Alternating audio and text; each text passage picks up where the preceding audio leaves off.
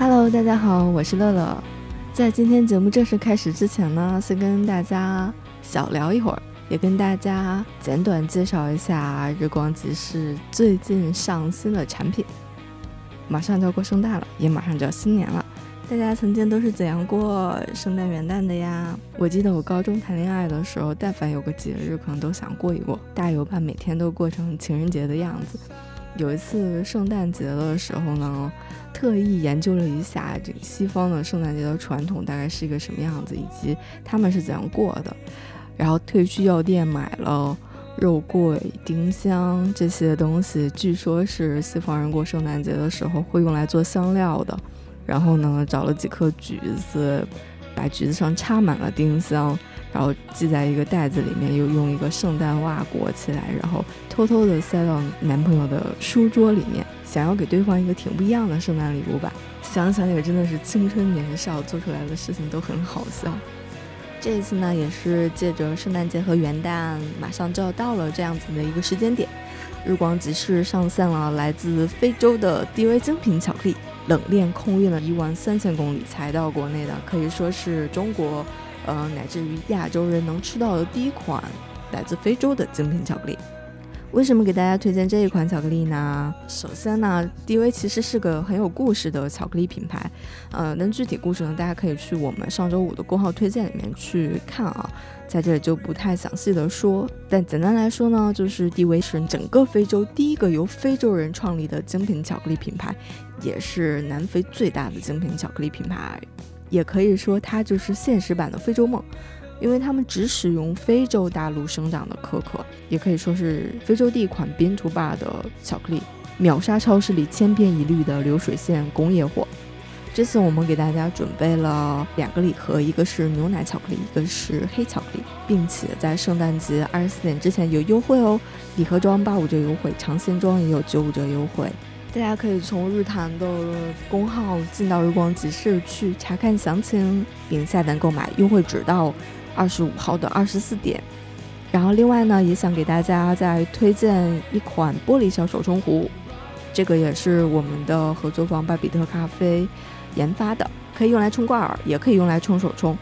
这款手冲壶有个很好听的名字，叫做“敲优雅”，敲优雅，就是你用起来的时候呢，又非常的优雅。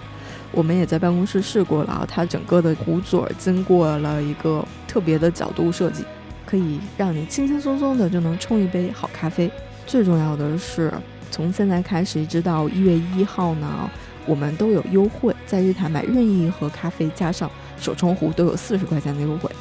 所以呢，上面推荐的巧克力以及手冲壶、补妆咖啡都是每逢佳节送亲朋好友、送自己的非常不一样、非常别致的礼物。优惠只有这么几天，快快下手吧！嗯，最后呢，再次祝大家圣诞快乐，元旦快乐。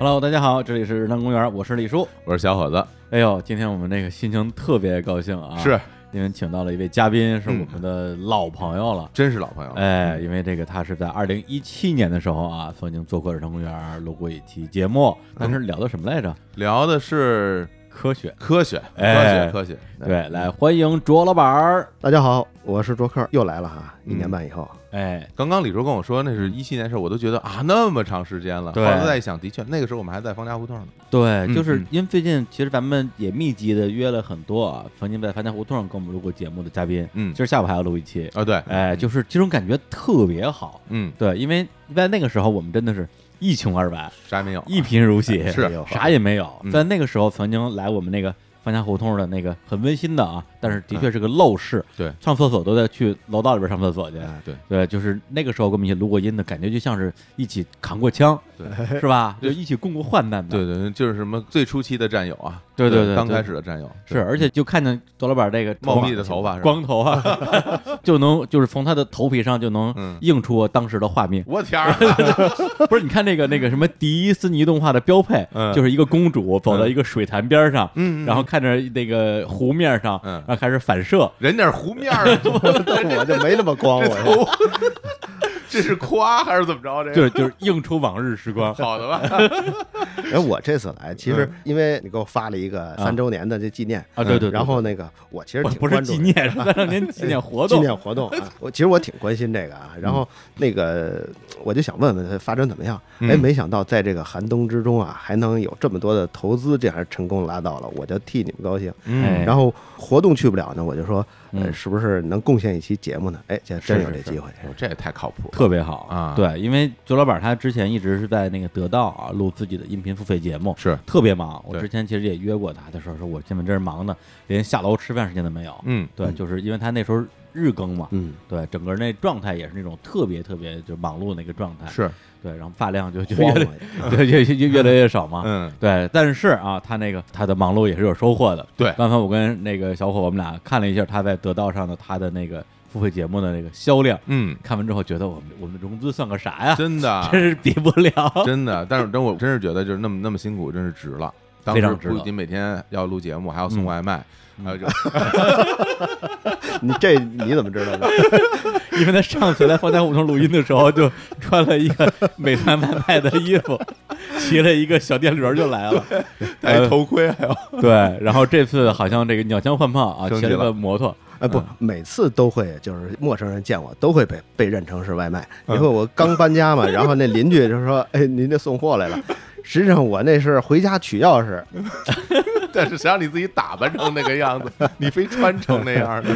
哎，对，可能有的听众没听过之前那期，咱们稍微介绍一下。是卓老板啊，卓克本身是一位科普工作者那，科普的。对对，以前是在一些什么 PC 的那个网站，嗯啊，做这个评测是吧？对，主要是测电源，做电源。对啊，然后呢，各项电指标。哎，然后这几年一直是在做自己的这个呃音频的内容，是最开始叫朱老板聊科技，对，也是免费的，然后后来这个知识付费浪潮来了，哎哎，他就是这个浪潮中的弄潮儿，对，狠狠弄了一笔 天上掉馅饼了，哎呦 哎，然后呢，今天来日常公园，我们呃他带来一个非常非常的好的话题，是，而且一个非常感觉上啊不适合他的聊的话题，哎啊，就是因为聊科学嘛，咱们上回聊的都是什么？聊的是。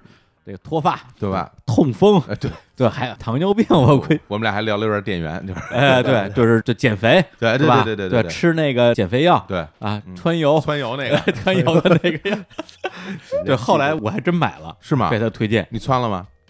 哎呀，又吃了一回，我觉得实在是有点有辱斯文。哎呦，对呀，还还得穿成成人纸尿裤，这就没再尝试，所以一直没瘦下来嘛。啊，哎，所以这个今天聊的话题是什么呢？嗯，我们来聊聊爱情。这话题太好了，因为一开始吧，李叔呢发过一个这个 PPT PPT，然后包括你们俩的对话截图发过来，然后我就说，哎，聊爱情。我当时就想，爱情这个话题，嗯。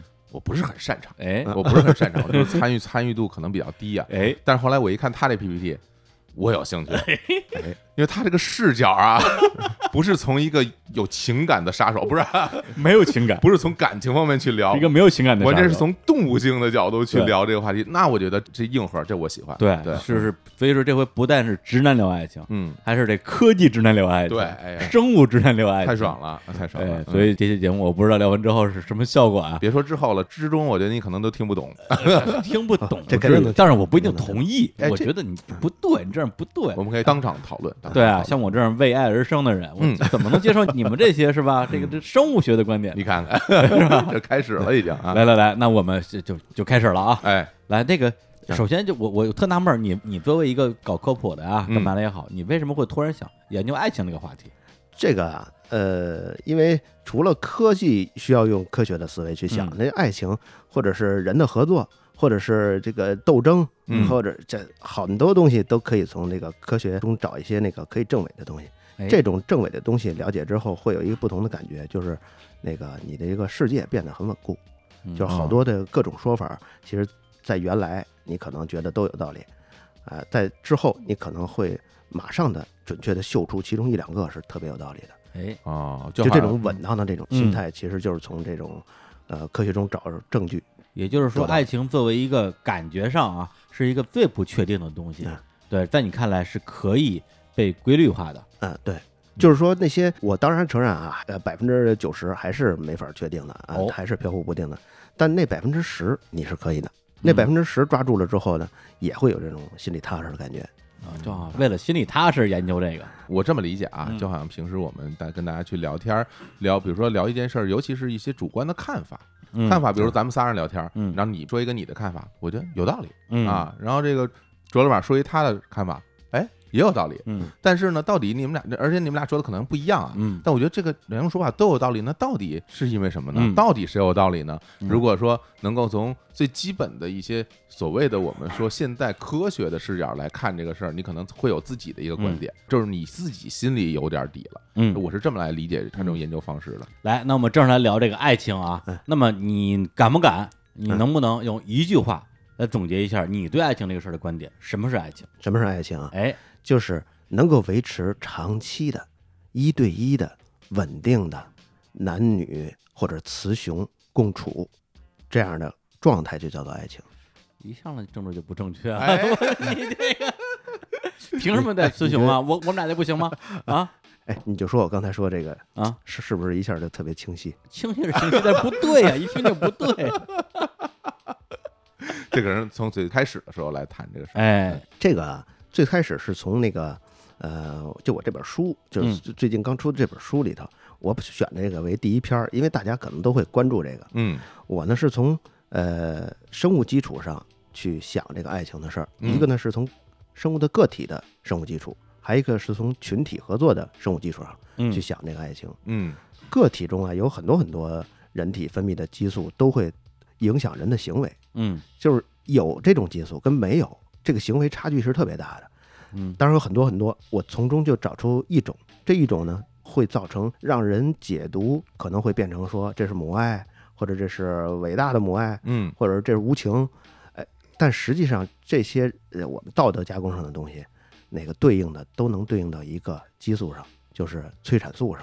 你说的这个催产素，它激发的是你说的爱情。还是性欲，这两个应该还是有区别的。嗯，对，有人可能会把催产素当成这个催情药什么的啊，但其实不是这样。嗯，就是说，这个催产素最开始当然是在分娩的时候可能会观察到的，因为那会儿浓度很高，它就子宫强烈收缩的时候，它就这个浓度就很容易测到了。嗯，但后来就发现，其实它在整个这个生命期间都会有。只不过其实呃平常呢可能比较低，在那个分娩的时候，当然会导致子宫收缩，这个是呃它这个分娩的作用。是分娩之后呢，会造成那个乳腺的那个增生，然后这个会利于那个分泌乳汁。嗯，这个是它这个哺乳期的。对，然后在生完了之后，这孩子呢会明显的会观察到护子护犊子这种行为。嗯，你看有些那个年轻的母亲，我看视频里头那个别的人或者抱了他他的孩子一下，或者是。他的孩子打了他孩子一下，这一下就失态了。一般这个女性不会那么疯狂哈，但是她一下失态了。其实这个跟她的催产素的浓度高也有关系，就是这种护犊子的这种行为。觉得这是一种本能的反应，对这种本能的反应，或者是由于这个催产素导致她出现了这种反应。对啊，我我得问个问题，这催产素是不是只有女性有啊？呃，男性也有，男性也有。对对，你看那个呃，比如说啊，有一些那个比较尖刻的领导，嗯。等他有了孩子之后，反正我自己体会过啊，有了孩子之后，这个人一下变得柔和了。就是男领导，男领导哦，他一下变得柔和了，而且有有耐心了。嗯，那个这就跟他的催产素分泌是有关系的。难道他不是因为有了孩子之后，整个人变得温柔了吗？哎，我觉得这是不是从表现到所谓的原理之间的一条路？就比如说，有的人可能就说，哎，你看这个人，嗯，他有了孩子之后。成熟了，嗯，哎，一个成熟就形容他各种各方各方面的表现，对。但是如果按照这个卓老板的这说法的话，其实他不是有什么成熟的，也不是什么责任心，是因为他这个催产素导致他现在出现这种情况。哎啊，我是能这么理解，是呃，大概可以，就是说，呃，我因为我也特别害怕别人就把这个直接关联成因果关系啊。但是在实验中，咱们举举个例子，比如说，呃，对于人来说，就是。那个催产素在五六年之后就可以化学方法合成，这个所以就保证它的质量，保证它的一致度，保证它效果，保证它产量哈。哦。呃，现在就有那种鼻喷剂、喷鼻剂那种催产素。你要是就这种行为实验室分别喷的单身男性，嗯，和已婚男性的鼻腔里头，哦，然后让这两种人跟一个标标准准的美女，嗯，合作完成一件任务。哎，呃，单身男性啊，他不论是呃他是喷完还是没喷的时候，他都是倾向于跟这个美女，嗯，也合作，不管是身体距离、心理距离，他都希望拉近他。嗯。哦，建立关系，嗯，所以在整个合作中，他这个这个行为的特征很明显，嗯，可是到了已婚男性就不是了。已婚男性呢，你要给他没喷的时候，他表现是一种；你要给他喷完了，在鼻腔里喷了催产素之后，这个已婚男性会刻意的跟那个美女保持很远的距离，哎，连身体上的距离、物理上的距离都保持得很远。这为什么呢？就像一个责任心或者是忠诚度非常高的一个哦，明白了。就像这样哦，所以呢，这个你看催产素，有人会说它是什么呃春药什么的，其实不是。它那个，如果你要是总体上来看，它有点像建立了一个人脑中白名单跟黑名单的作用。哦，凡是在这个白名单里的人，就对他更加的合作、信任、亲近；凡是在黑名单里的，那就对他更加的嫉妒、攻击性、排斥。哦，那这跟我。就是大家可能想象的正好相反，就是针对已已婚男性这个是是这个群体，不是说你喷了之后你就变成色魔了，哎，而是喷了之后反而变得更有责任感了，等于就是强化了一下他所谓的这这种规则感。对啊，凡是他亲近的人，就对他更加的合作，强化了他本来的倾向。对，强化他本来的倾向。那这个东西我觉得有销路，有销路。我每次说伟力气，对呀，这出门之前喷一喷。说，哎，说老公，你先别着急啊 啊，这个书包给你，然后你人，你过来，你过来，我喷你，踏实了，踏实了。对，你还喷香水，你喷这个吗？这个吗？你 对。我那次呃，机械工业出版社，他在那个组织演讲之后，就有底下人妻子就要给丈夫喷这个，但是实际上呢，它一个激素它会造成好多好多呃，那你你不可预料的一些问题，所以也不敢这么随便喷。但是但是从这些实验中能看到好多这种相关性。嗯，当然对人的实验它有很多不确定性，因为人他那个。受文化因素影响太多，嗯，对对对，对于动物这种就更明显了，嗯，比如说那个小鼠刚生过宝宝的年轻妈妈的那种小鼠，你要是通过一种化学机制把它脑中催产素的分泌给它阻断了，嗯。这个小鼠就不是一个妈妈的行为了。哦，它也这个其他小鼠来叼它的乳头的时候，它都躲开，它都跑开了。哦，就不像一个在哺育的一个母亲，没有母爱了。哦。可是有一个，你比如说一个很年轻的还从未生育过的那个小鼠，那母鼠，嗯，你要给它喷过之后，呃，然后它就会开始筑巢，开始把那个棉花呀、柴火呀，就开始往自己身边叼。哎，如果在它身边开始放一些那个小的鼠的时候，它就开始把这些小鼠往自己窝里叼。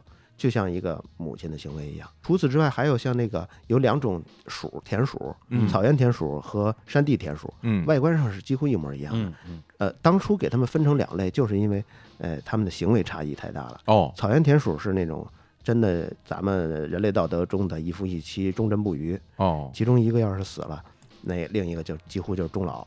哇！但是跟鸳鸯似的，但其实鸳鸯是那个滥情的啊？是吗？哎呦，那完了！其实鸳鸯是滥情哦哦。但是那个山地田鼠就不是，嗯，就是只要是发情期，这碰着了就可以啪啪啪。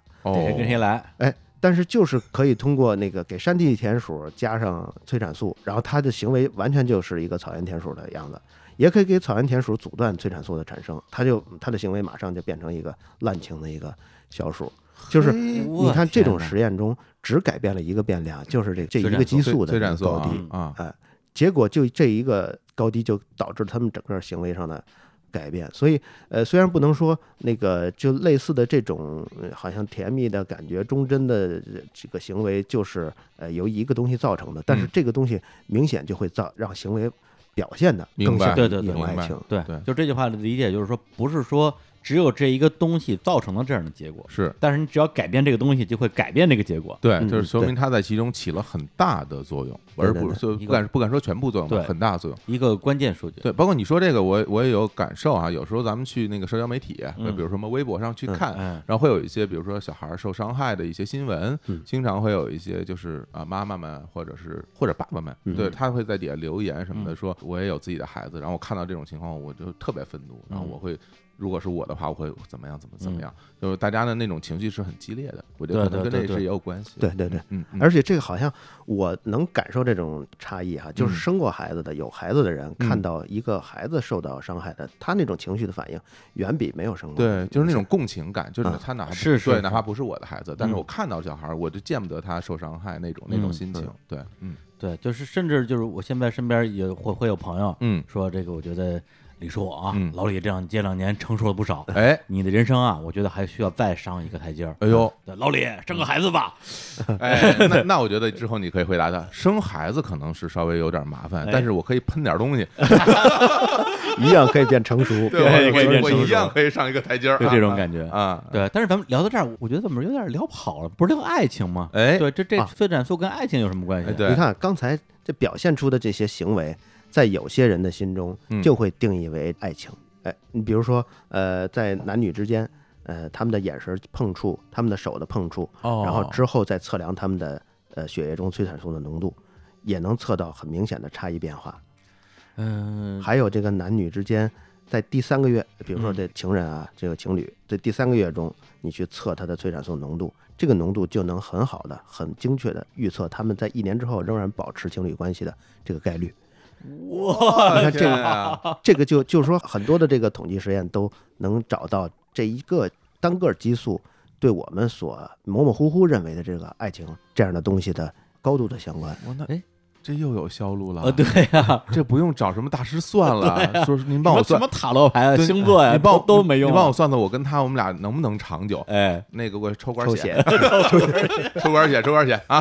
回头我给你测一下，等等等会儿我要六十分钟以后你刷卡能化验看你那个常规啊，对，催产出常规，对，对吧？能能看精确告诉你你们俩还能在一起多长时间？对，也就八个月了，我看这。哎，我特别早之前跟很多年之前就看过类似的科普文章，你说说爱情其实就是人体中的一种激素，这个激素只能维持多长时间？嗯，过这个时间之后，这个激素就消失了，爱情也就消失了。大家在一起只是因为习惯啊，因为呃什么经济啊，或者因为什么是这个那个的。那玩意儿说的是催产素吗？啊，那个它当然有催产素，就是它那个东西叫科普圈里管那个叫爱情激素。对，有好多，比如说呃苯基乙胺、呃多巴胺、呃去甲肾上腺素这类物质。嗯，呃，但是这些物质它能不能产生，或者是它的浓度会有多高？跟这两个人在互动当中，呃，出现了一些呃这个信号，嗯，或者是一些气味上的一些提示，明白，然后就能促使它开始大量分泌。哦就你也不知道到底是哪个条件会触发它，但是我们作为这个人类这种生物啊，它就会在那个你不经意的期间会出现一些那个爱情激素的大量分泌。哦，可能有时候就配比了。比如说，我我举个例子啊，嗯，就是有一种东西叫 MCH，叫组织相容物抗原基因。嗯，这个东西。呃，实际上就是相当于我们整个身体中的人体的免疫系统对哪些东西是进行保护的这么一个列表。嗯，就是凡是在这列表里的，我们就不去攻击了；凡是在这列表之外的，我们就把它当做一体，就把它攻击。防火墙。哎，嗯，有点这意思。嗯，而这个东西啊，其实是通过这个气味来互相之间传达的。哦，在老鼠这种东西，老鼠它的这个。鼻子这个嗅球的神经跟大脑对应上来，大概有百分之三十左右对应的脑神经上。但是，所以这个老鼠是一种这个几乎就靠嗅觉来指导它行动的生物。但是人不是这样，人鼻子没这么灵敏。但是人即使不这么灵敏的人，也通过这个嗅觉能嗅到不同的 MCH 散发出来的味道。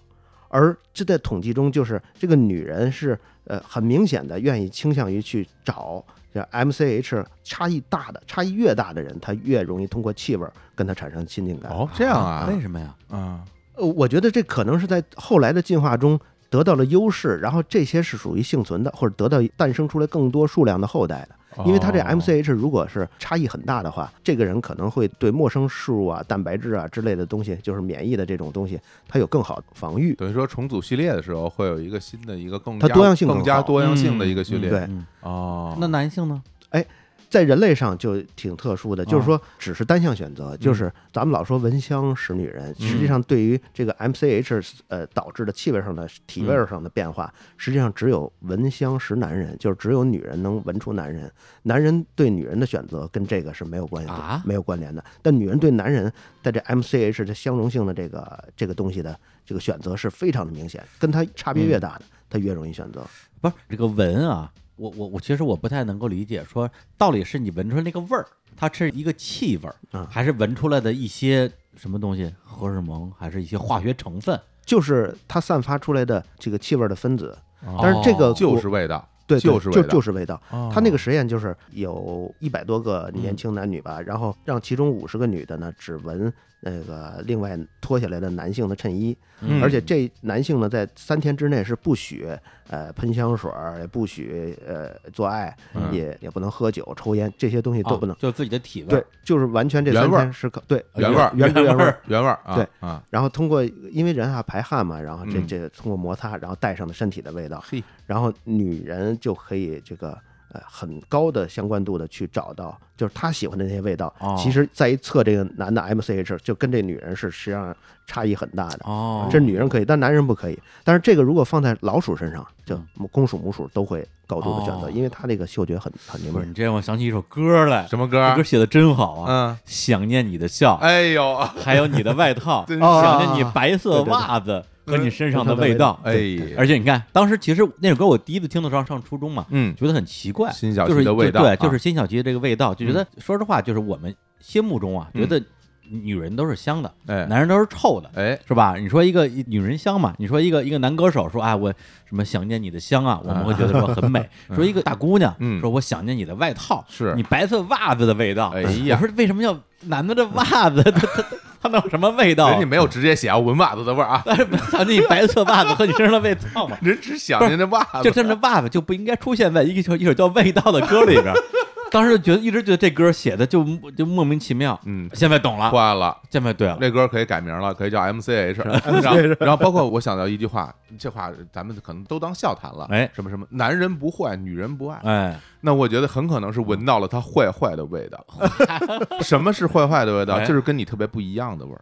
哎，有意思，这个味道会给你带来一一些危险感。嗯，那恰恰是这种危险感，就是因为是跟你不一样，因为跟你一样的，你就不会觉得这东西是有危险的了。我觉得也有可能啊，是根据这个来的。嗯，对，甚至就是在我身边，可能也会有这样的例子。嗯，有一些姑娘啊，嗯，她可能如果咱们非常粗暴的简单分，说这个人分成文艺人，嗯，和这个就是一般人，哎，是吧？又会有一些普通女青年，嗯啊，喜欢。文艺男青年，甚至喜欢摇滚的，对对，但其实他对对方的世界是不了解的，对，两个人也几乎没法交流，嗯，但他就只喜欢跟文艺人在一起，他不愿意跟那些不文艺的人在一起，或者不愿意跟自己的同类在一起，是每次都爱的很辛苦，嗯，但是他就执迷不悔，哎，我觉得跟这可能也也也有关系。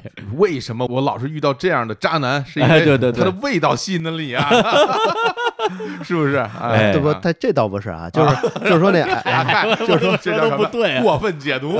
就是说那个 M C H 的这个完全的不同跟性格没什么关系哦。就是说他这个是呃身体免疫系统的多样性的哦，免疫系统一个表征。也许这两个人在性格上是很贴近的，也可能是完全相反。原来不搭嘎。呃，就是从那个生物的气味上。呃，给他产生的第一个直觉的，起起码有些气味他不喜欢的，他可能在这个潜意识中他就会排斥一些。对，但是我还有一个问题，就是你这 M C H 感觉更像是一个 chemistry 的东西嗯。对，但是比如说我作为一个男性啊，我对于女性的这个气味是非常敏感的。嗯，对，但是我的敏感其实就说白了，就是我觉得好闻还是不好闻。嗯，如果这个女生我觉得不好闻的话。那可能他他会在第一时间就就把我推开，但有时候可能是他自己身体的气味，嗯，有时候可能他香水用的气味正好我不喜欢，或者他所处环境的问题。对，但如果一个姑娘她特别香，我觉得对我来讲这个简直就是致命的，甚至是超过她的相貌。你说香是那种体香，体香，嗯，对，对我来讲是非常致命诱惑。嗯，那那我那我说的这种致命诱惑是 M C H 吗？还是其实就是香而已？反正现在从研究中，男人是。不能通过这个嗅觉，这个嗅觉也跟 M C H 的多样性也没什么关系。哦，但是它的嗅觉呢，呃，反正产生的好感也许是有其他的机制哈，但是跟 M C H 那个可能没有什么相关。对，但是你说那个动物啊，就是个动物经常说什么散发那种麝香啊，对，就是雌性的味道。对对对对，就是这个性欲的味道，那个东西跟。跟 MCH 是一码啊？那那没有，也不是，那没有哦。那那是不是能那是什么交配的类似的那些挥发性的性激素啊？对对对，这这些可能激发的是它其他的呃这个行为的模式，但是跟那个 M C H 这个免疫系统还是哦。咱们继续，反正继续，就是刚才咱们举的那几个例子啊，比如说这个催产素啊，或者 M C H，咱们还没有仔细的定义爱情，但是你可以大概有那种感觉，就是说。它是有一些生物信号的基础的，就是呃完呃就是完全客观的这种东西，嗯，来影响着人们会不会亲近，关系会不会更进一步，嗯，然后或者是他们已经形成关系之后，他们会不会更巩固，嗯，就是它是有落在那个真实的那个物质基础上的，但是说到这儿呢，它还是没有完全定义这个爱情到底是什么。但是如果再往下说，就是说到已经不是单个生物体了，已经是一个群体的话，嗯，那这个爱情，我觉得就是有一个。可以用一个很明确的定义，嗯，来形形容它、解释它，就是说形成稳定的、一对一的、雌雄配对的这种生活模式，尤其是这种生活模式是用来抚育后代，那这种就叫做爱情。而这种爱情其实是让我们呃人类存活下来的一个重要原因。嗯，我觉得他说的这个爱情，实际上我认为啊，特指是一种生物层面上的是的爱情，因为他强调雌雄配对这件事情，嗯，其实就是当。一个物种，嗯，对你能够繁衍，这个物种能够存续啊，它一个很一个很重要的前提就是它呢还能够繁殖，对对对。所以基于繁殖的这种两性之间的吸引，它是这样定义的，对，是这样。就是结论就是它有好几个因素影响着它，最重要的一个因素就是呃这个育儿负担太重了，这是最重的。然后其他的呢，比如说呃防止这个杀婴行为，就是杀孩子、杀其他这个不是自己。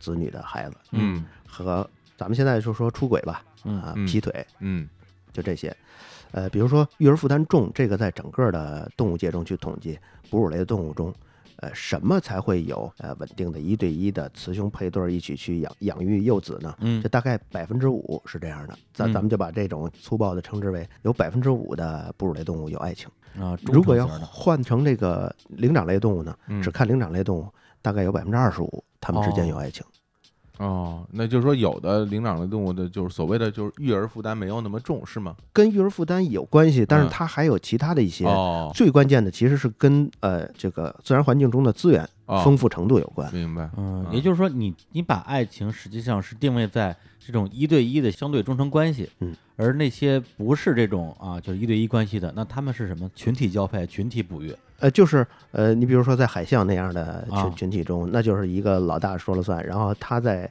交配的时候是要经过交配权的争夺战的。哦，然后那些那些没有打过他的，假如说还很年轻，他还可以存身于这个群落中，但是一旦那个他已经长得足够大了，他是会被那个大海象给他驱逐出群的。那就只有一个雄性海象有交配交配权，对哦。当然，这些就是说，在这类群落中，经常会有一些这个他没看住的，然后偷情的，嗯，这种也会出现。但是主要的来说，百分之八九十的交配是由他来完成的。但是还有一种，就是说，你看到灵长类百分之二十五了有爱情，还有比那个它高得多的，就是鸟类，鸟类在百分之八十五是有爱情的。哇，这还真是。不，之前不知道这么这么个数据啊！就反正我第一次看到这个时候，我其实也反省一下啊。你说，就说雌对雄或者男对女的这种忠诚，其实只是在呃咱们作为人的这个道德评价中的一个很狭窄的一个光谱中的一部分。嗯嗯。呃，就是这个生物界中，呃，是不是一定要固定？其实对于非你这种模式生活的那种动物来说，那就你就没法用道德去评价。当然，对。但是说这个，其实我当时有一个。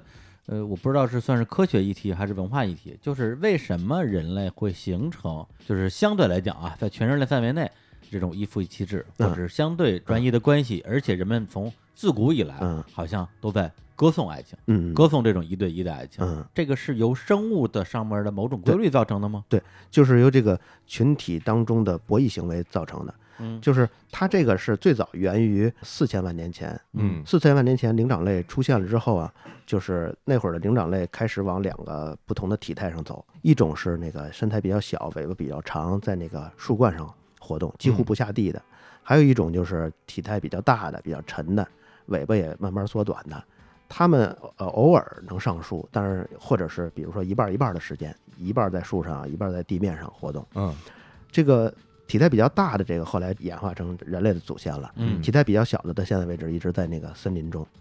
就是在大概一千五百万年前的时候，出现了一个气候上的明显的变化，就是变冷了。嗯，然后森林的面积大幅削减，那些仍然留在那个森林中的，那他就只能是想办法去竞争吧，竞争不过就死吧。嗯，还有很多很多，肯定就是走出森林。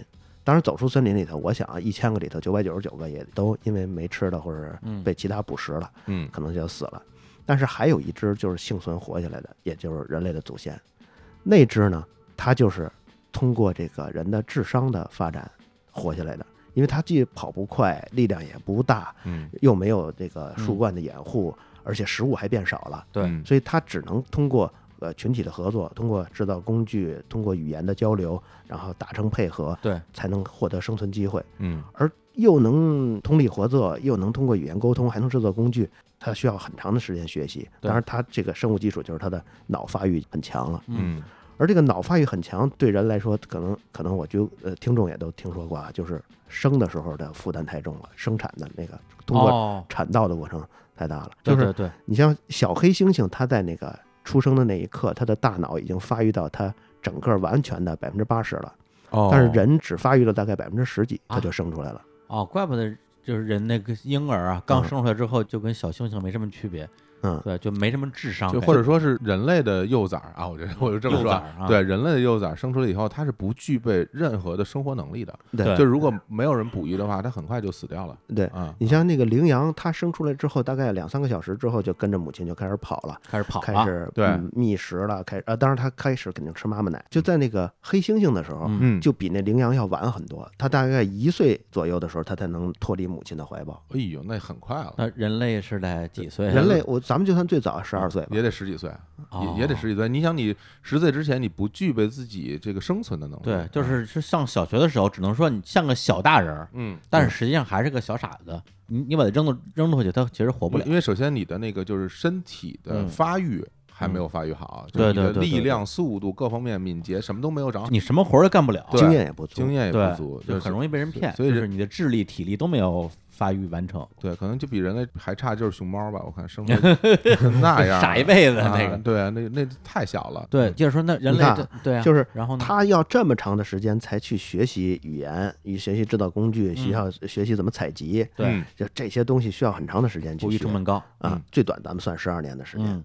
然后这十二年呢，就必须得有外界的人来帮助他，来抚育他。对。可是，在动物界，没有任何动物会有这么沉重的绑定母亲，不能干别的，呃，大量的精力花在自己的幼崽上，持续十二年。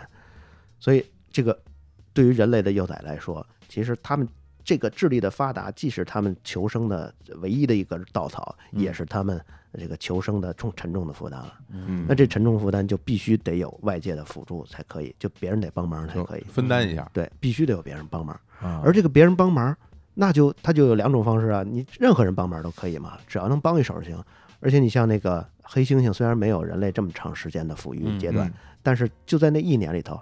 它其实也是很沉重的负担，对，但是它也是通过这个群落中互相帮忙来实现的。那人类为什么就就它就没有？因为群落这种养育方式，实际上确实是一种实际发生过的对。养育方式。就之前举那例子，就像那个好像是摩梭族吧，嗯嗯，他们就是女性跟男性两个人交配，哎，对，然后怀孕，怀孕之后这孩子是舅舅养。啊，对，就是爹是，说实话，你都不知道爹是谁啊。他们就是，当然现在可会会改变，但是他们长久以来就是这样的。嗯，对，就是由宗族来负责这种下一代的养育的一个任务。是他这样，他也能够自洽吧？这个逻辑。然后群体养，所以这个问题就是为什么在人类中一定要形成一个很长一段时间的一对一的这种互助呢？对，为什么不能大家呃随便是谁都帮一手呢？对啊，其实这跟人类当初面临的在直立人那个阶段，一百八十万年前。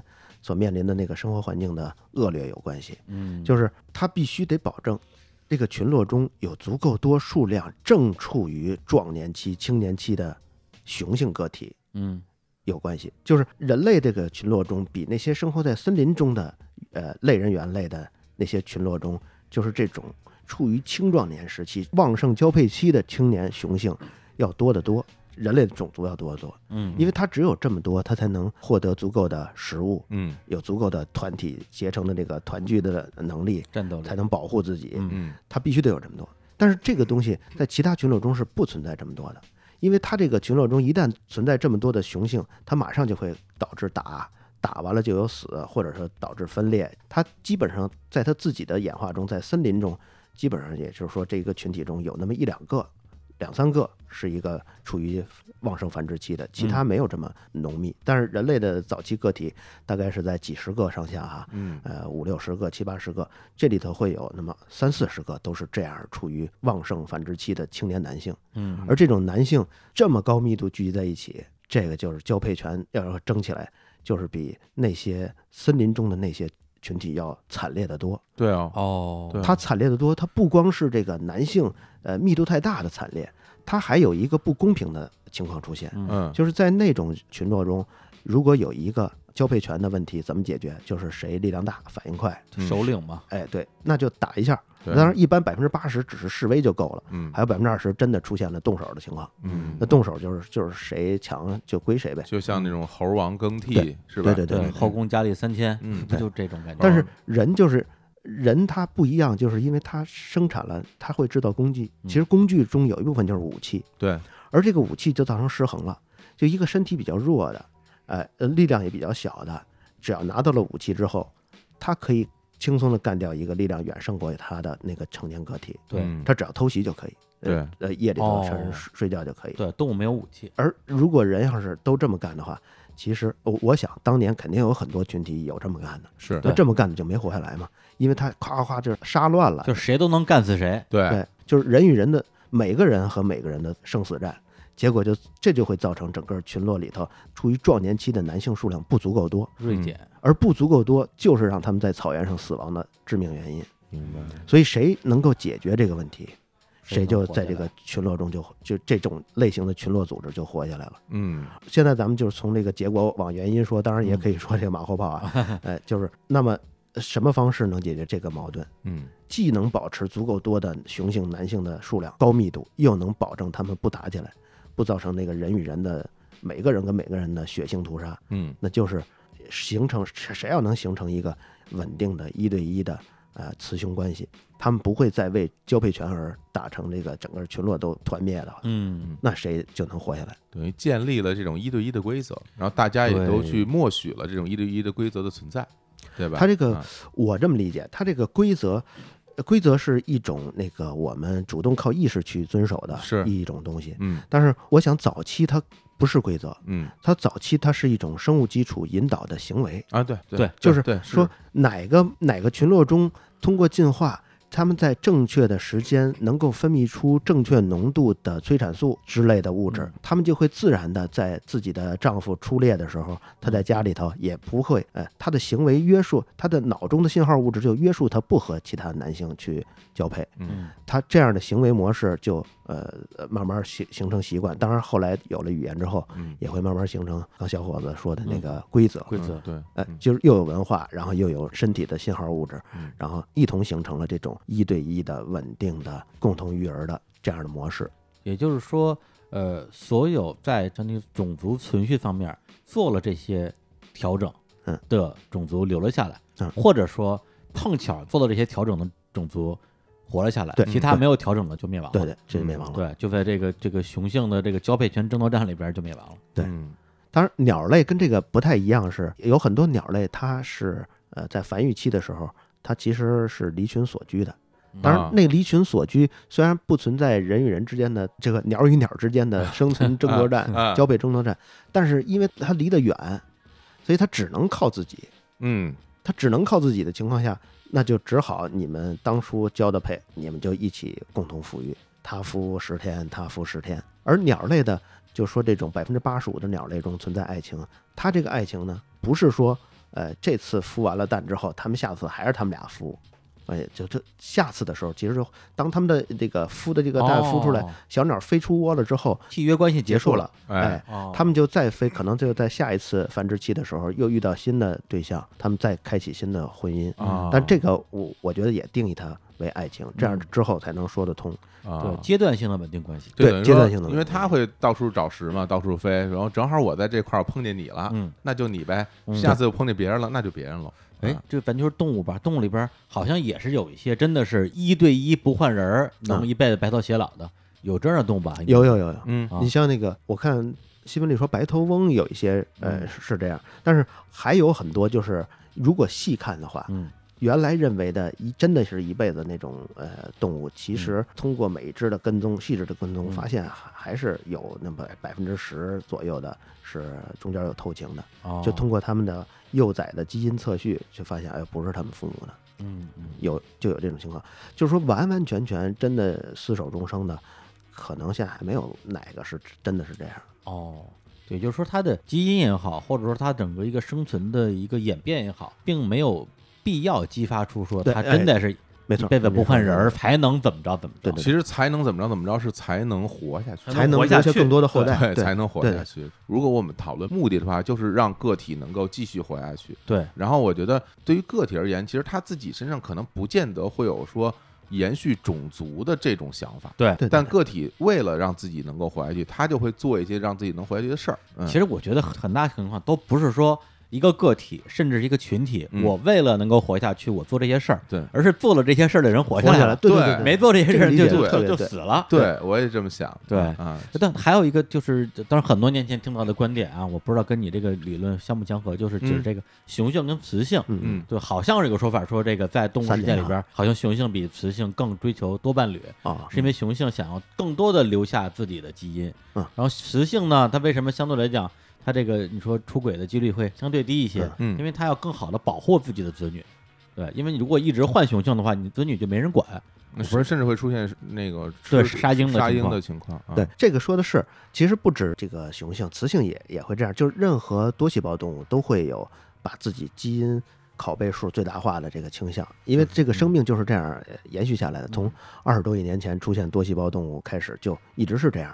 然后雄性之所以它会这样，是因为它在交配之后，它要承担着让它后代延续下去的它的负担，一般来说小，嗯，所以它就可以无限制的做，它风险小，嗯，而雌性它风险大，因为一旦怀孕了之后，大部分来说就它一人去承担这个整个怀孕期对跟生产，所以它的风险大。所以他呃相对来说行为呃从咱们这个道德观上看就是相对保守一些，因为他这他如果要是也乱来的话，那他都活不下去了，那就更别提他的子女了。对，除非是这个国家，比如说他的养育成本相对来讲非常低，嗯，对，因为我之前也去过一些不同的文明体系，比如说我去像坦桑尼亚，嗯，坦桑尼亚就是在东非嘛，他们那边的情况其实也跟咱们想象的或者我们认知的很不一样，就是基本上。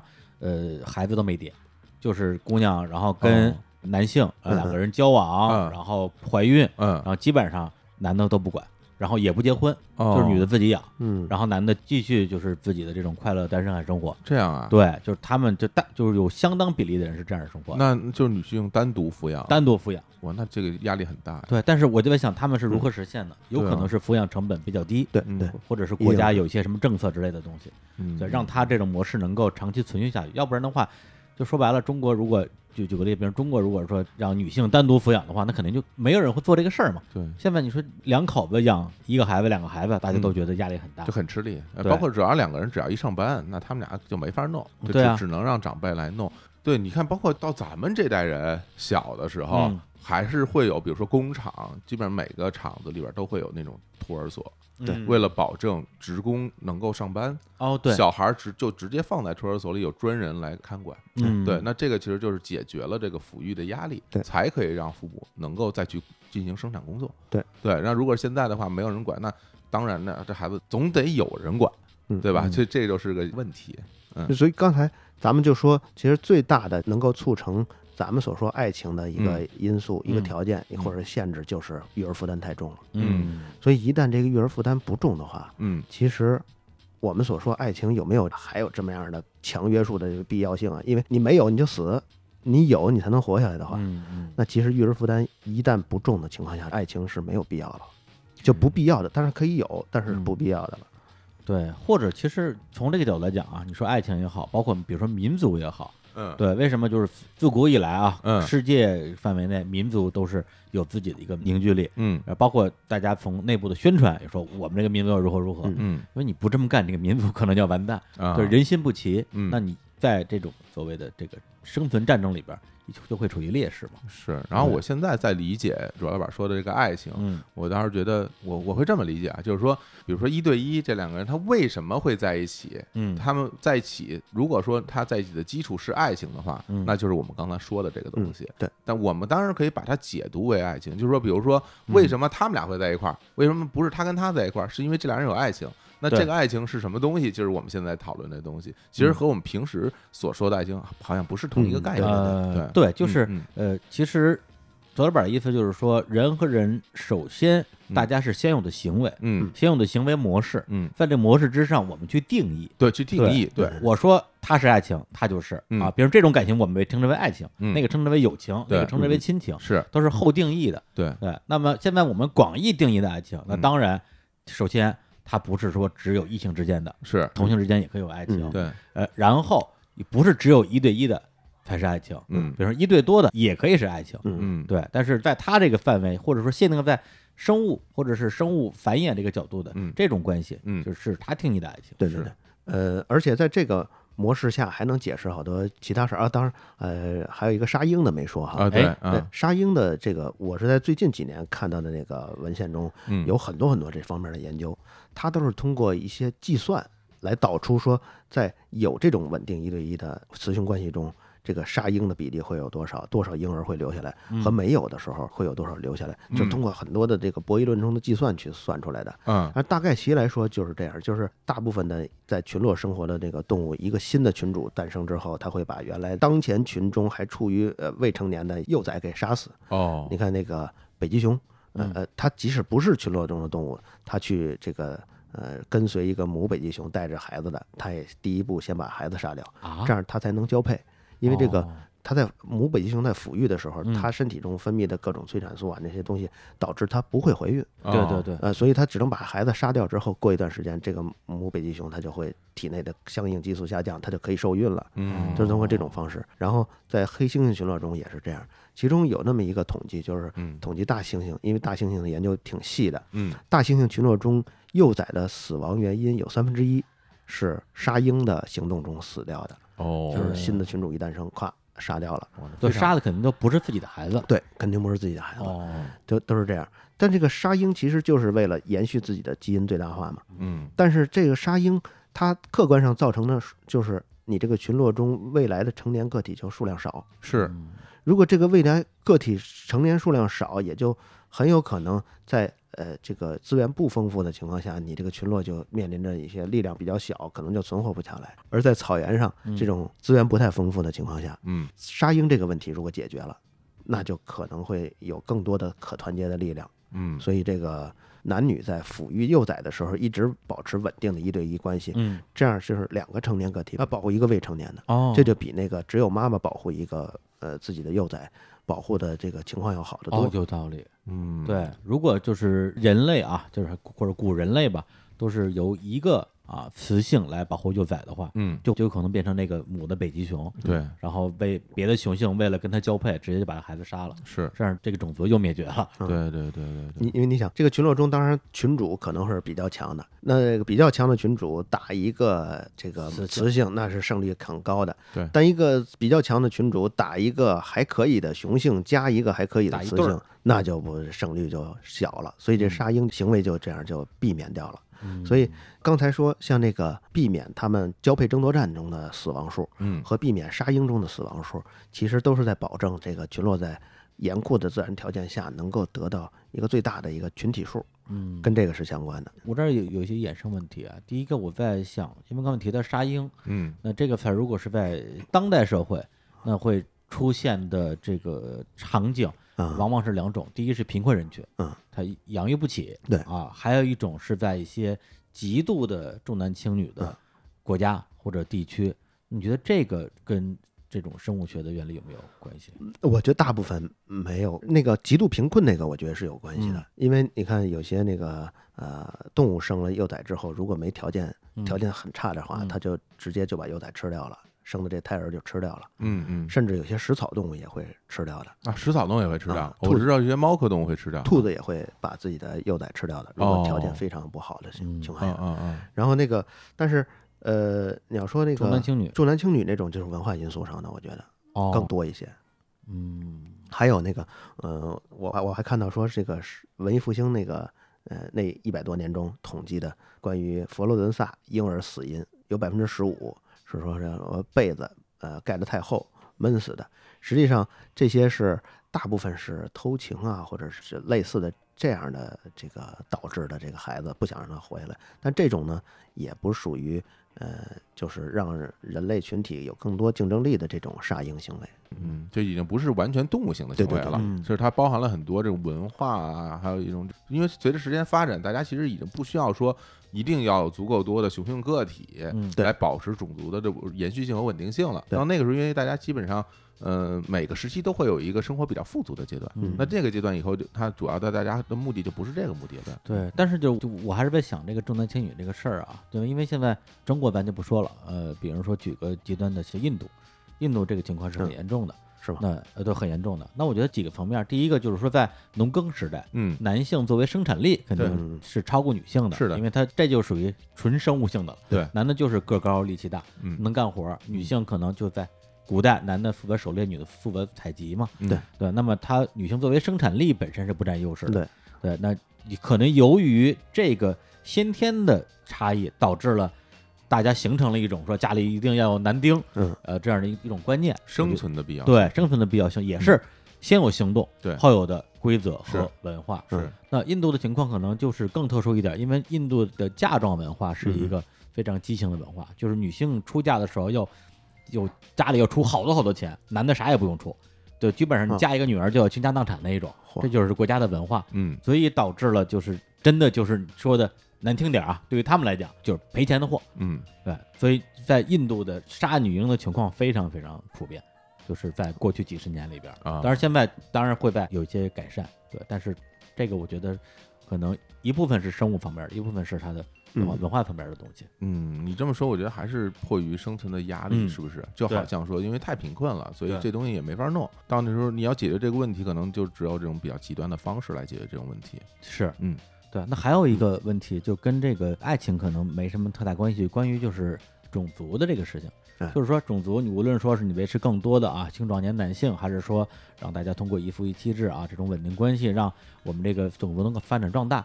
但是在人类历史上，特别是以国家为单位，经常出现这种情况。这国家这段时间太繁盛了，对，也没有战争，然后也没有瘟疫，然后安居乐业，然后人口就爆炸。人口爆炸之后，这国家就承载不了这么多的人口了。这个时候反而会引发一些，要不然就是对外的战战争，它要解放这个内部的压力嘛，扩张。对，要不然可能国内就乱了，因为你的土地没法承载这么多的人吃饭。然后最后就会导致大量的社会问题，嗯，然后最后发生战乱，嗯，那这个会不会是一个就是人类作为一个种族发展中的一个不可越过的难题呢？我想啊，如果是在那个科技呃开始飞速发展之后，也就是十六世纪之后，这个呃问题会有所加剧，加剧，对，因为它能提供足够多的食物之后，这个生育起来也会呃速度更快。而且，呃，矛盾也会削减的更少。嗯，呃，就是它总是带来一个增长的，不管是人口、粮食问题，都是在不断的增多。所以我觉得是会在加剧。而在这个科技没有诞生之前的那个年代，它处于一个稳定的、有上限的一个状态中。嗯，所以它总是在这个饿死没饿死这些边缘上反反复复、来来回回。嗯，可能它是一个稍微可预测一些的。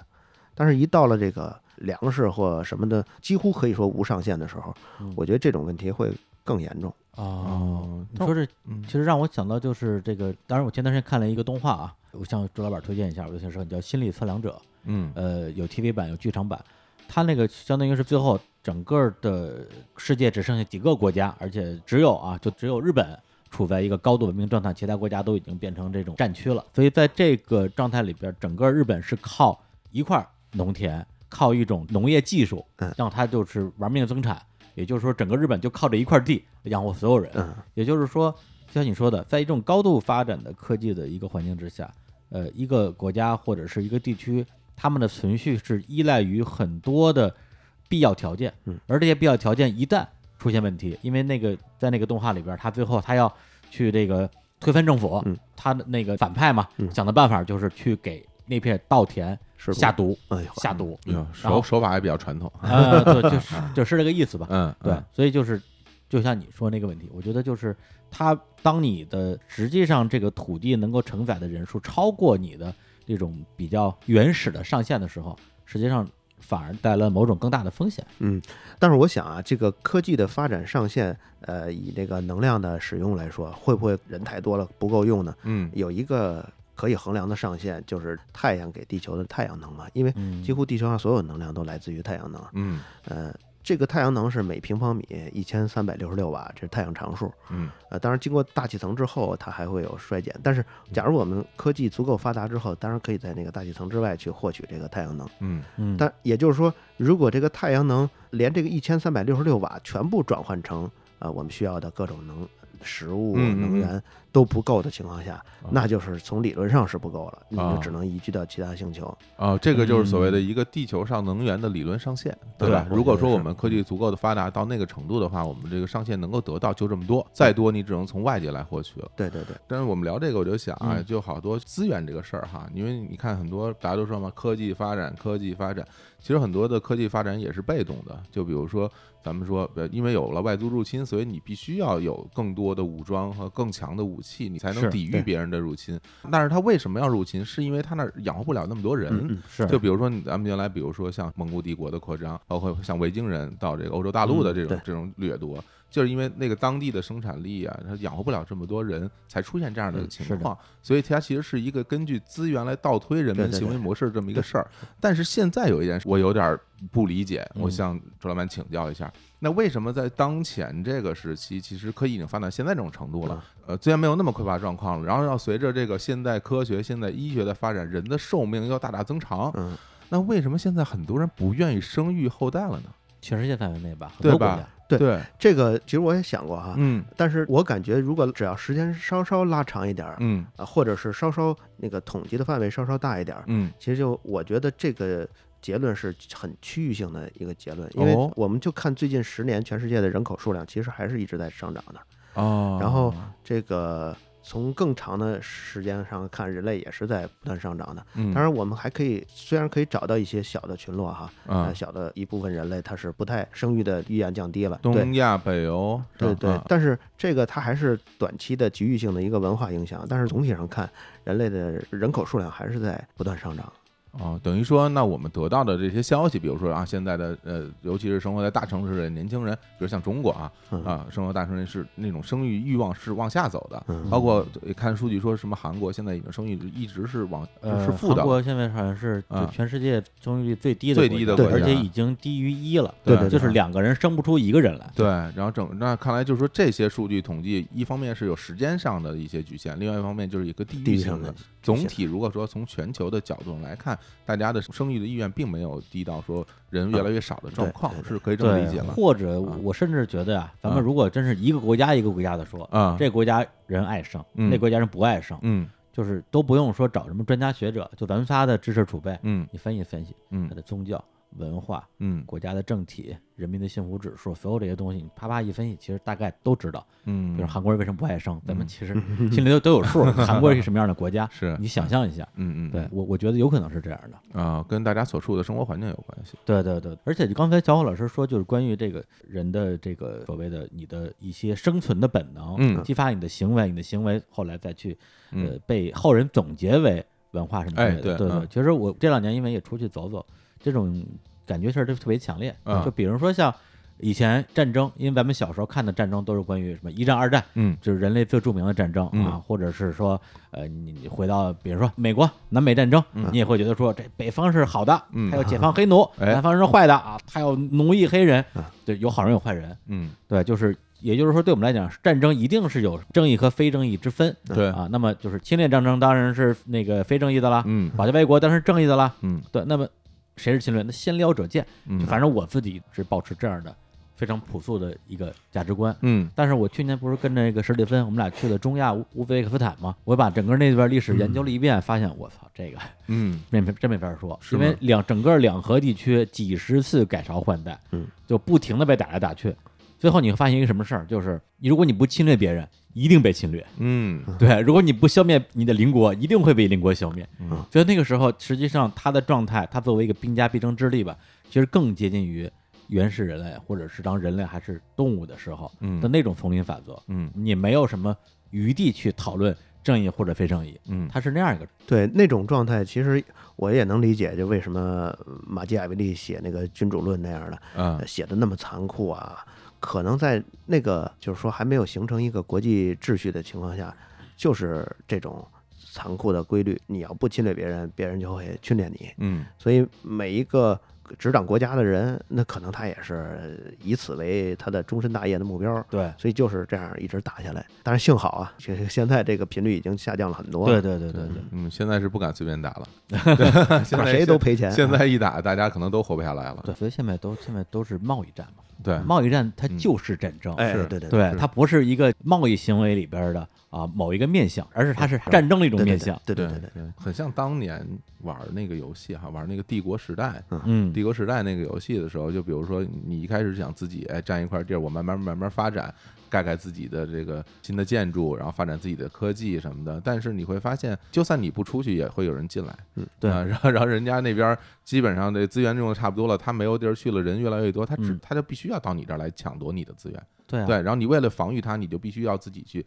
增加自己的实力，对对，就像你刚才说的那块地儿，它就是这么一个状态。对，大家你来我往，那他在这个过程中，谁又说自己从来没有干过类似的事情呢？对，而且比如说在古代啊，比如两个国家两个大国打仗，嗯，那都是兵强马壮，嗯，那最后就是打仗要花钱，对，就看谁的钱先花光，嗯，谁就撑不住了。撑不住之后，因为你把国家的这个钱都用来这个当军费，是，那一定会降低人民的生活幸福指数，那可能国家会有各种各样的问题。嗯，那你放到现在贸易战，其实一样的道理。对，它也是耗你国家的钱，然后最后资源再重新分配嘛。对对对对对对。呀，咱们聊到这儿聊到爱情了，怎么回事啊？啊，咱们聊到贸易战了，你看看，这不能再往下说了啊！这是成了中年人的话题，这多没意思啊！是不是？这真没劲，这没劲，中年人真没劲。这是谁呀？这谁先说的呀？都他妈赖我！这这聊爱情啊，聊爱情，聊爱情，对爱情。那你我觉得你说的都不对。哎呀，我我我我反对，我反对这门亲事，不同意啊！这门亲事从根儿上就不对是吗？根儿上就不对，就是人类这么美好的爱情被你说成了啊这种赤裸裸的繁殖游戏。嗯，我是反对的。哎，他这个呃 爱不是那么美好的。你想还有出轨吗？对吧？这个是造成很多这个失恋呀，这个让人痛苦的原因。但是你说我为什么觉得我刚才说的这个是能让人心里头听完更踏实呢？就是因为他也能反向的解释出轨。你比如说我们刚才定义那种一对一稳定的配对关系，共同养育下一代是爱情。那这个爱情其实生背后的生物基础很牢靠。嗯，但这也一样能牢靠的解释为什么出轨了。嗯，因为。你想，他们养育完了这一个后代，咱们就按原始人说，嗯，呃，啊他十五岁就开始生了下一代算，嗯，然后他在养育的过程中，当然也免不了还再次这个交配吧，嗯，咱们大概交配个四次左右，每隔两年就是生下一代，每隔两年生下一代。啊，你说的是人类吗？就是原始人嘛。啊，原始原始人每隔两年生了下一代，那么生的第四胎的时候，那么再加上这个孩子长到十二岁就可以成人了，就可以自己独立了。那么这会儿这原始人就三十四五了，嗯，三十四五也得该死了，对，哎，能活三十五也不错了，对对对，牙都已经磨坏了，那对一百一百多万年前，或者是到几十万年前或几万年前都是这样，是智齿发炎就能死人，对，就牙而且牙齿一出问题就吃不了东西，吃不了东西就死了，直接就死亡了，对，嗯，但是你看这个到三十多岁之后，其实也就是说在生物基础上让爱情进化出来的这种模式，到了也就是规定到三十多岁，嗯，就是三十五岁到七十五岁的。我们所谓的那样的爱情，那是在生物技术上，我觉得还没有那那么长的时间演化呢。嗯，因为这个演化可能经历了二百多万年，或者是上千万年才形成的。嗯，可是从这个三十多岁到七十多岁这样的，应该男女之间的行为或者关系应该是什么样的？生物基础在哪儿呢？那刚刚经历了五六百年的。进化时间哦，对于生物来说还是没有生物基础的。那这个特别像小老师跟我讲癌症这个事儿是这样。为什么古代人不得癌症？哎，对对对，因为还没得癌症就已经死了。对对对，我有一个专门研究癌症的同学，哎，他就跟我说说，如果你活得足够长啊，你就一定一定得癌症。对，因为这是一个几率问题。所以，那你这样说，其实就是我这么理解，就是说，呃，人类的进化其实赶不上科技和医，就是医疗发展的速度太剧烈。对，本身其实那就是意思就是说，我们其实三十多岁以后的这些寿命，就是在这个自然界中没有帮我们考虑到。对对，所以我跟李叔现在这个膝盖问题，其实原来。不应该有的，原来应该死掉了，就是膝盖还没出问题，说是够使的。我们设计的实现就是三十多年，对，就三十多年的使用期。你要多用，那那我管不了，过期了，过期了，过期了就坏了呗。对，有好多这个因素都是有这个限制，所以这个。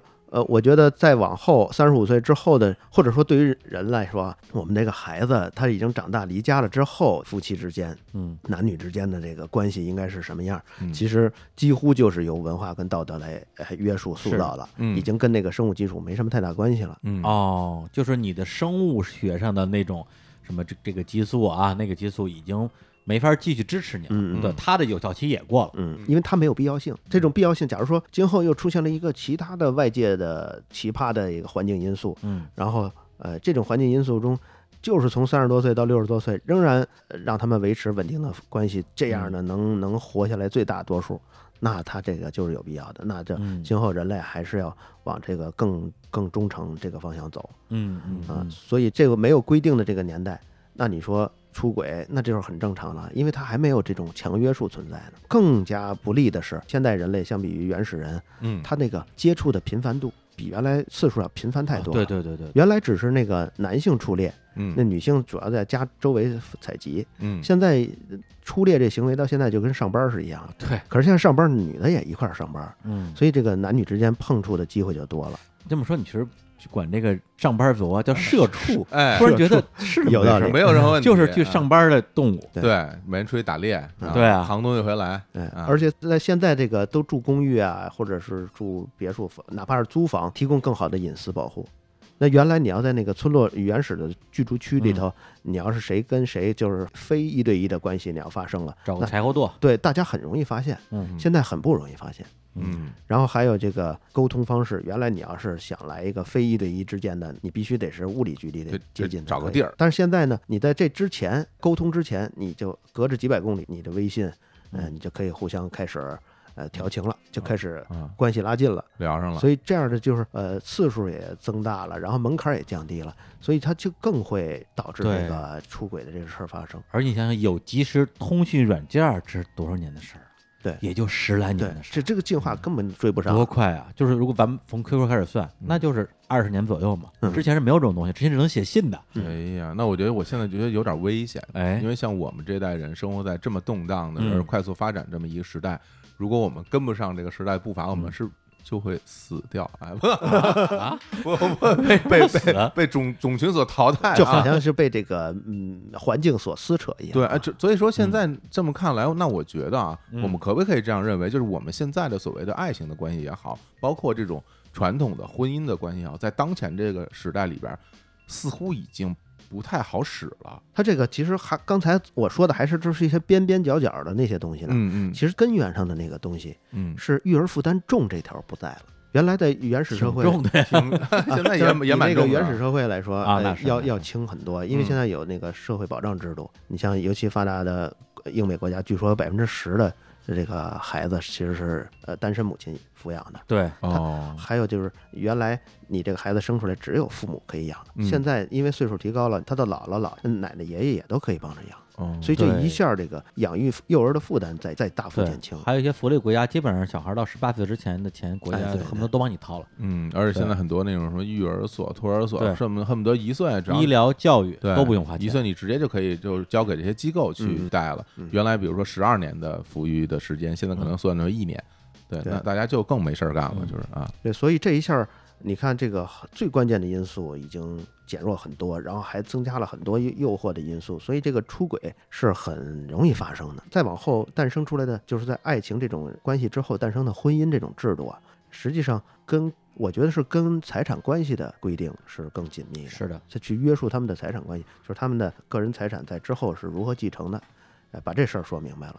所以，如果要在一个比如说。没有财产私有制的国家中，婚姻是没有作用的，所以婚姻也也是不必要的。对，因为我现在就是确实感觉到，如果说在以前，婚姻更多的是为了繁衍后代，嗯，而存续。那现在我甚至更多觉得婚姻是种经济关系，是是让就两个人的经济利益都能够最大化。对，很多时候是这样一种选择。所以说，双方很多人在那个婚姻中出现了一些问题，就是大家对他的预期不一样。嗯，对对对对，就是说，比如说，他实际上发挥的功能，可能就只是为了让你们两个在经济上达成某种协议。嗯嗯。但实际上，在多数国家中，婚姻的关系。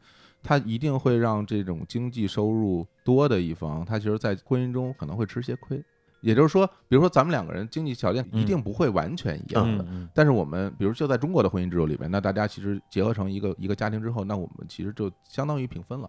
对对，相当于平分了。那你挣得多的人，肯定你在这个经济上你就会会去吃亏一些。嗯，对。那等你们在婚姻存续结束之后，那大家在分割财产的时候，那大家势必就会有有矛盾。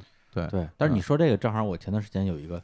小总结啊，嗯，但是这个说出来可能有的人也会觉得不爱听，嗯，但我觉得就是人类，嗯，就是是怎么繁衍下来的，嗯，对，就是什么样的人有更多的留下后代的机会，嗯，首先是好看的人，嗯，对，就在每一个年代，一定有在那个年代的审美标准可能不一样，哎，对，唐朝喜欢胖的，后来喜欢瘦的，嗯。对，在这个年代，首先拥有交配权的和繁殖权的人是好看的人，无论男女，大家都愿意跟他交配。嗯，对，这是一个生物的本能。嗯。啊，然后，那么如果你不好看，你用什么来让自己的基因留下来？嗯，就靠其他的东西。嗯，权力、权力、财富、嗯，才华。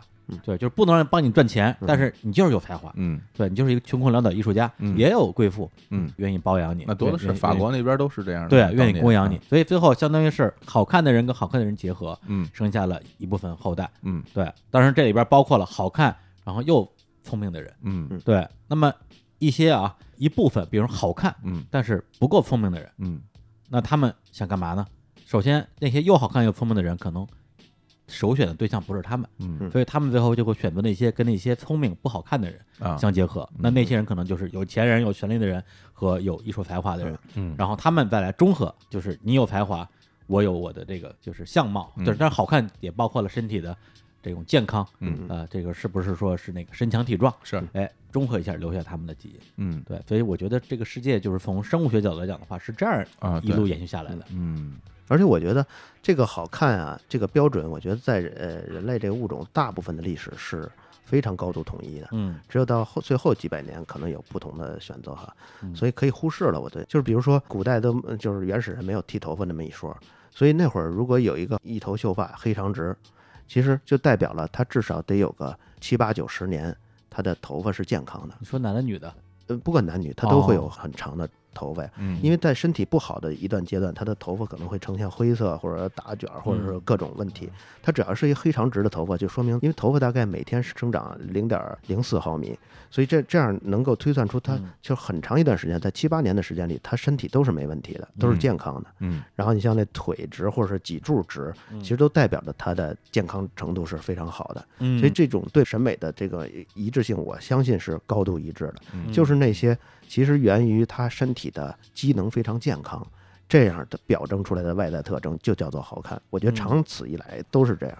对，所以你发现没有，就是很多女生啊，嗯，这个选男朋友的时候，其实不太看脸，是要看你这个看个儿，个儿高的，个儿高的，身体看着身强体壮的，是是是，觉得比脸重要。对对，就是你的体态更重要。是对，但是男的看女的，好像我觉得。相对来讲，看脸的会多一点，看脸看皮肤，对对吧？看头发，然后对，就看这种。包括资源也是，就是呃，我觉得，比如说欣赏他的才华，哪怕他很穷，其实我觉得本质上也是在评估他的资源。对，就是因为他这个才华是可以变现的呀。嗯，就当前可能价值比较低，但是他看好他今后十年的发展。哦，如果有些女生女的她不嫁这男的，说他没车没房，不是因为他没车没房，而是因为他十年之后还是很可能也没车没房，所以才不嫁的。所以，他还是对他一个今后的整体资源的评估。对，就是比如说，你现在你可能有才华，但是没有钱，嗯，也许以后你就有钱了，是，或者说你有才华没钱，但我能帮你啊，对，会督促，而是甚至会至少会督促，我能我能给你助力啊，对，因为你有才华没资源，那我有资源，说的跟投资人似的，不是不是，其实就是咱们咱们今天讨论的就是是的，到目前为止，咱们不讨论人类的文明，嗯，咱们讨论是生物方面的东西，是，甚至就是说你这辈子可能就不会。出人头地，嗯，但是没关系，嗯，我有钱，我就要你这个基因，嗯，然后咱们的孩子就是一个，首先我有财富，他可以继承我的财富，嗯，他能继承你的才华，嗯，不就很好吗？那这种结合在现实中也很非常多，也很多，非常包括就是这两年，我突然想通一件事，就以前经常看见一些这个体育运动员啊，嗯，特别是曾经有很多的这个优良成绩的呃，成绩非常好的，对这个体育运动员啊，这个嫁入豪门，嗯，当时其实会有觉得有点奇怪，觉得说这个。呃，大富豪不都喜欢女明星嘛，嗯，是吧？长得漂亮是一方面，同时她是明星啊，嗯，可能他们这个心里更高兴，我也不知道啊。对，但是后来我会意识到，说体育运动员，那我觉得从某种意义来讲的话，实际上是人类的，无论是从他的体能。还是从他的智力，嗯，实际上他很可能这个双向的指标全是巅峰，对，包括意志力，包括意志力，对，这都不是一般人，对啊，这都是非常优秀的，从基因层面上最优秀的人，就是又聪明，嗯，身体又好，毅力又强，毅力又强，对对，所以我觉得从这一点来讲的话，他们选择，这也是他吸引他们的一，对对对对对，我我想可能，当然这个李叔这么说有可能会被人被人乱解读，但是呢，即使不是大富豪，我们也希望能有这样的配偶，因为这样的配偶对于任何人。富与不富都是有强烈吸引力的。能拿到奥运冠军的，不可能是他这反应或者对动作技巧的理解很差的人，他一定是那个人类最好那一部分，一定是最好、最顶尖的。这智商好，然后体能又好，又有意志力，这样的人，难道有哪个人是不喜欢的、不向往的吗？对他们可能唯一的不能叫先天啊，就是他的原生的劣势，就是可能文化教育水平偏低一点，因为他大量时间用来。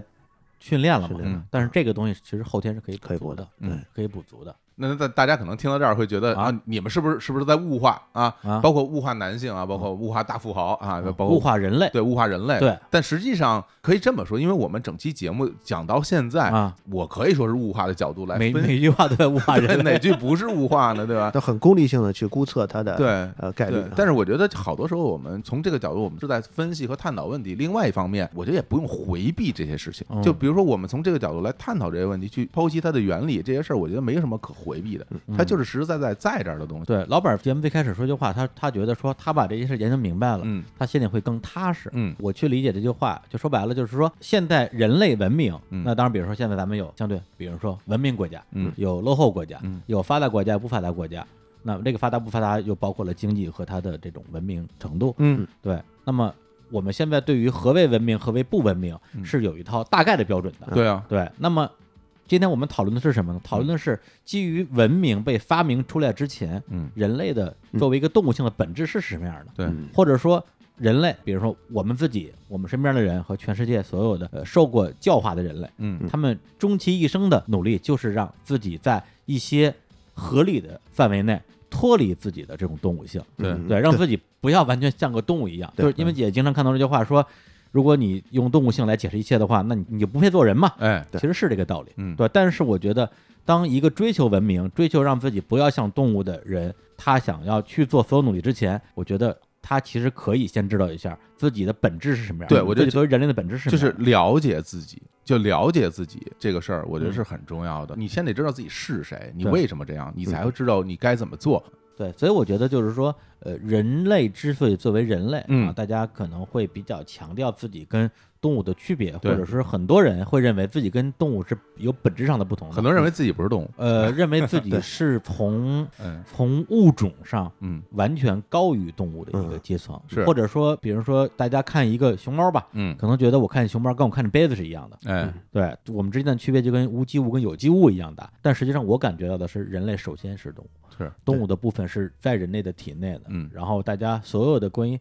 人类的自我认知是建立在这个之上的，嗯，和很多时候其实你是被你的动物性所左右而不自知的，对。对对。那这个实际上我觉得是一种对自己的生命的理解的不够透彻，对，我会觉得遗憾。就大家不用为自己的动物性而脸红或者回避它，对，它就存在在这儿，它就是你的一部分。嗯，对，也就是说，我们可能是百分之九十九的动物加百分之一的人啊，而不少啊，而且那个珍妮古德尔就研究了一辈子黑猩猩的，哎，他就说。他说：“我研究到现在也没有发现有哪个确定的界限可以区分人和动物，这是他研究了一辈子黑猩猩的时候得到的觉得黑猩猩跟人其实没什么区别，是吧？黑猩猩那是典型的动物嘛，呃，可能他会有他的这个研究的一些成果、一些道理啊。嗯，周老板今天说的也挺对，这个小伙老师今天说的也挺对，哎，我今天说的也挺对哦，但是我们都不对。哎呀，我们物化了人类，物化全人类，就要全人类，这个冒天下之大不韪，真的，这犯了大忌讳了。嗯，对，特别是你物化的不是说人类本身就很兽性的部分，嗯，你物化的是爱情。爱情怎么能被物化呢？是吧？还被解读了，对啊，还被分析了，对呀。人类这几千年啊，追求爱情，嗯，那么多的可歌可泣的爱情故事，就是对，我们也都经历过爱情，是吧？啊，周老板可能没有啊，嗯，我为什么没有？对，就是我觉得他至少啊，我觉得从某个层面上，我觉得是从呃，比如说情感层面上，或者是精神层面上，我觉得可能就个体而言，嗯，肯定不完全是今天我们说的那样的，嗯，就也有些。当然是我认为的爱情，就是两个人一照眼儿，嗯，就照上了，哎，对，然后就电闪雷鸣了啊，天打雷劈了，哎呦，太幸福了，哎，就在一起了，后来又不在一起了啊。那这个如果以朱老板这个理论，他根本就没进入爱情的阶段，对，因为你也两个人也没有繁衍后代，什么什么共同哺育之类的，嗯。但是如果说以我们当下啊，基于人类的现代文明和文化体系的定义，这个当然是爱情，是，甚至可能很多人认为。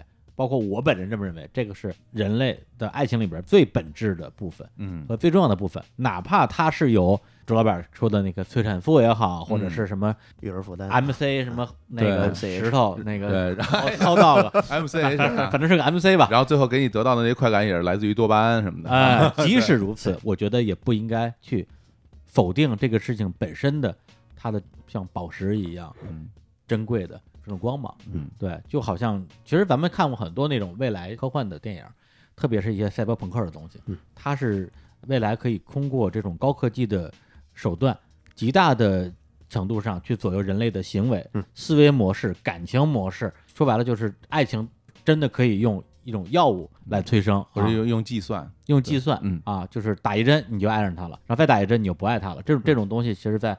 科幻作品里边已经有很多很多这样的故事了，但是我觉得，我个人还是始终是相信爱情的。嗯，我觉得无论它的本质是什么，对我觉得我们不能只停留在这个呃对于本质的啊解析上，还是要去体会它带给你的这种极致的生命体验。嗯，对，这是我个人的观点。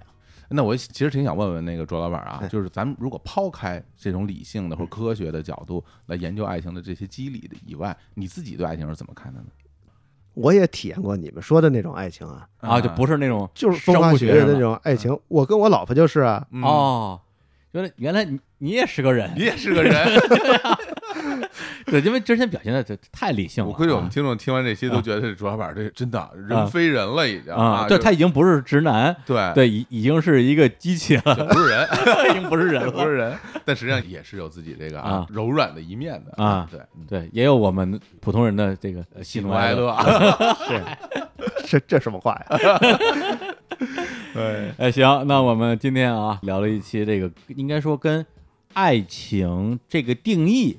哎，有关系的一些人类的科普知识，是。因为朱老板啊，毕竟他的这个主职工作还是一个科普工作者，是，而且他呢也是在啊多个平台，目前主要是在得到对。上面也有很多自己的这个应该叫课程了吧？嗯，对，里边呢包括啊他之前最早做的啊叫朱老板聊科技，嗯，后来做的啊那个科学思维课。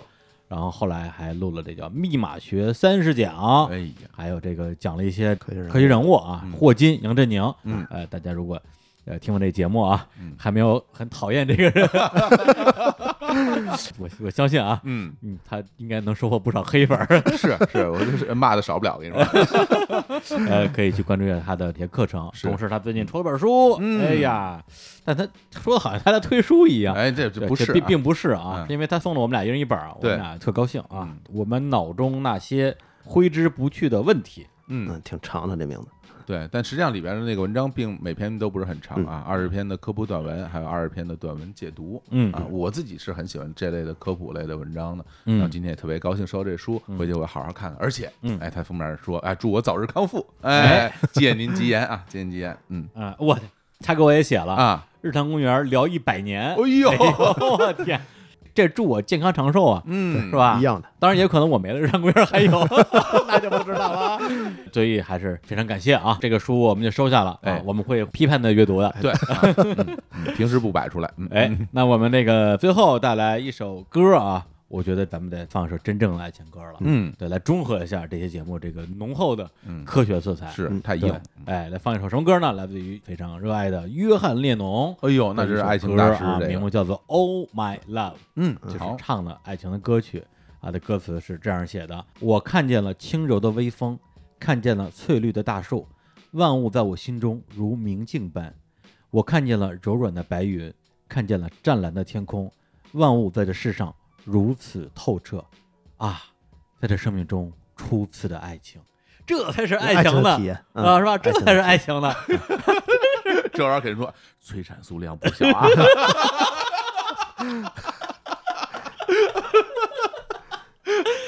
结束吧，结束，结束吧，结束吧。来，就在这首《Oh My Love》里边来结束这期的节目。感谢周老板，跟大家说再见。也感谢大家，哎，拜拜，拜拜。